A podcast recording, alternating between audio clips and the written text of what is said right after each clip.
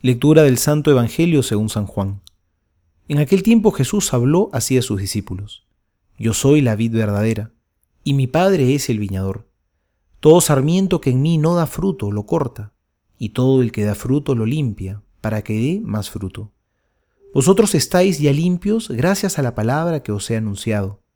Permaneced en mí como yo en vosotros. Lo mismo que el sarmiento no puede dar fruto por sí mismo si no permanece en la vid, Así tampoco vosotros, si no permanecéis en mí. Yo soy la vid, vosotros los sarmientos. El que permanece en mí y yo en él, ese da mucho fruto, porque separados de mí no podéis hacer nada. Si alguno no permanece en mí, es arrojado fuera, como el sarmiento, y se seca. Luego los recogen, los echan al fuego y arden. Si permanecéis en mí y mis palabras permanecen en vosotros, pedid lo que queráis y lo conseguiréis. La gloria de mi Padre está en que deis mucho fruto y seáis mis discípulos. Palabra del Señor, gloria a ti, Señor Jesús.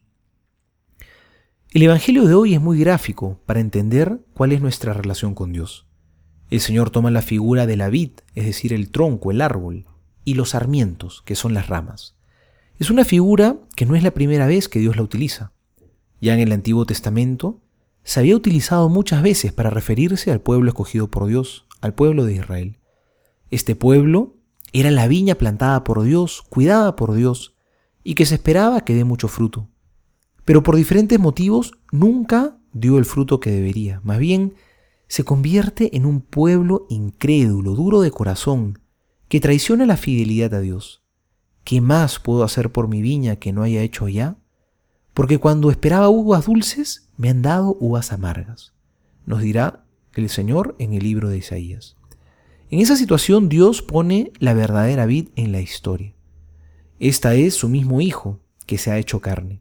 Jesucristo es la vid verdadera, pero no lo hace Dios como un desprecio para con los hombres, sino que la planta en medio del mundo para que los hombres formemos parte de ella, porque eso nos dice que somos, nos dice que somos los sarmientos. Así los sarmientos, unidos a la vid, siempre darán frutos buenos.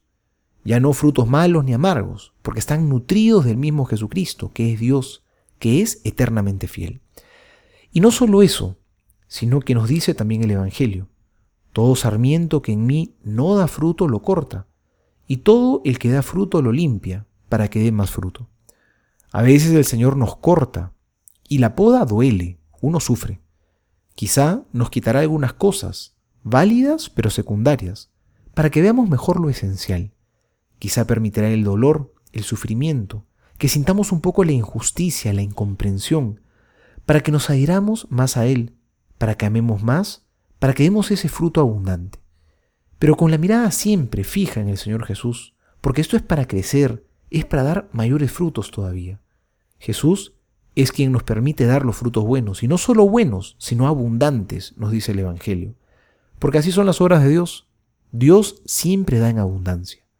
Confiemos en el Señor, aunque a veces la poda nos pueda doler un poco. Soy el Padre Juan José Paniagua y les doy a todos mi bendición en el nombre del Padre y del Hijo y del Espíritu Santo. Amén.